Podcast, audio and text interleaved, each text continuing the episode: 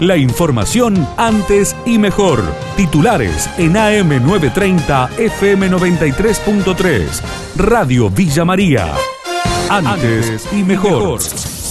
Solicitarán una nueva prórroga de la licencia de Martín Gil como intendente de Villa María para poder continuar en el cargo que tiene en el Gobierno Nacional como secretario de Obras Públicas. El informe del colega Martín Alanís. Lo acaba de confirmar el intendente interino Pablo Rosso. Estuvimos dialogando con él allí en barrio Malvinas Argentinas porque finalmente se devela la incógnita otra vez por cuarta vez consecutiva el intendente en uso de licencia, Martín Gil, actual secretario de Obras Públicas de la Nación, va a pedir una nueva prórroga. Esto lo ha confirmado hace minutos nada más el propio Pablo Rosso en una rueda de prensa le preguntamos por este tema y confirmó que ya han tomado la decisión de presentar en el Consejo Liberante un nuevo pedido de prórroga por otros seis meses más de la licencia de Martín Gil. Cumple trabajo comunitario, pero no estuvo presente en el episodio que sancionaron. Tito Sansuk es integrante de la Peña de Boca y debe cumplir la condena porque un grupo de hinchas se reunió a ver el partido Boca River en el bar de Boca. Normalmente nos juntamos muy poquita gente, no en el bar, en la sede nuestra, a ver el partido. Éramos más de 7, 8 personas normalmente, esto se desbordó el domingo de gordo eh, había 40 personas, un poco había 70 como está ahí, en el acta, pero bueno, nosotros no quisimos cuestionar nada en ese momento, eh, no nos este, aceptamos todo, eh, desalojamos a voluntad, ningún problema, y bueno, eso después generó que nos pusieron una sanción. está bien bien puesta, la aceptamos, la cumplimos. Nos llama un poquito la atención que siendo que se hacen normal, o sea, todos los fines de semana vemos que hay este, fiestas y se organiza, que se cobra entrada y demás, y el primero que sancionan es al Peña Pasión Boquense por una reunión que no fue ni siquiera organizada, ni siquiera planeada. La sanción está bien impuesta,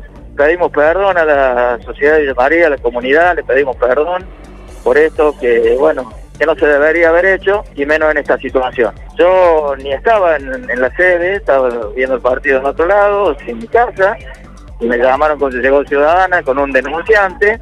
San Francisco, los empresarios quieren colaborar con la compra de vacunas. Darío Tamagnini, presidente del Centro Empresarial y de Servicios de esa ciudad, brindó detalles a Radio Villa María. Un poco nos plegamos a un movimiento que se inició hace unos días atrás en Rafaela. Ellos allá empezaron a hacer un trámite con la provincia, ellos lo hacen directamente con la provincia, nosotros nos manejamos con la municipalidad, porque eh, viendo que la provincia de Córdoba está haciendo también una gestión importante para la compra de vacunas, el hecho de que nosotros podamos plegarnos a esa, a esa compra y comprar alguna partida como para para vacunar a, toda la, la, gente de nuestras empresas. Un poco esa es la idea. Se hizo una reunión, por supuesto, dentro del centro entre varios o sea, hay empresas que están dispuestas a comprar vacunas para que la realidad esta es que esta pandemia no, no es algo que va a terminar pronto, esto tenemos para varios años todavía de, luchar contra esto. Con las vacunas, lógicamente, tenemos una, una ventana abierta, una oportunidad de, de que esto se, por lo menos se calme un montón. En medio de la pandemia, el gobierno pone en duda la temporada turística durante las vacaciones de invierno.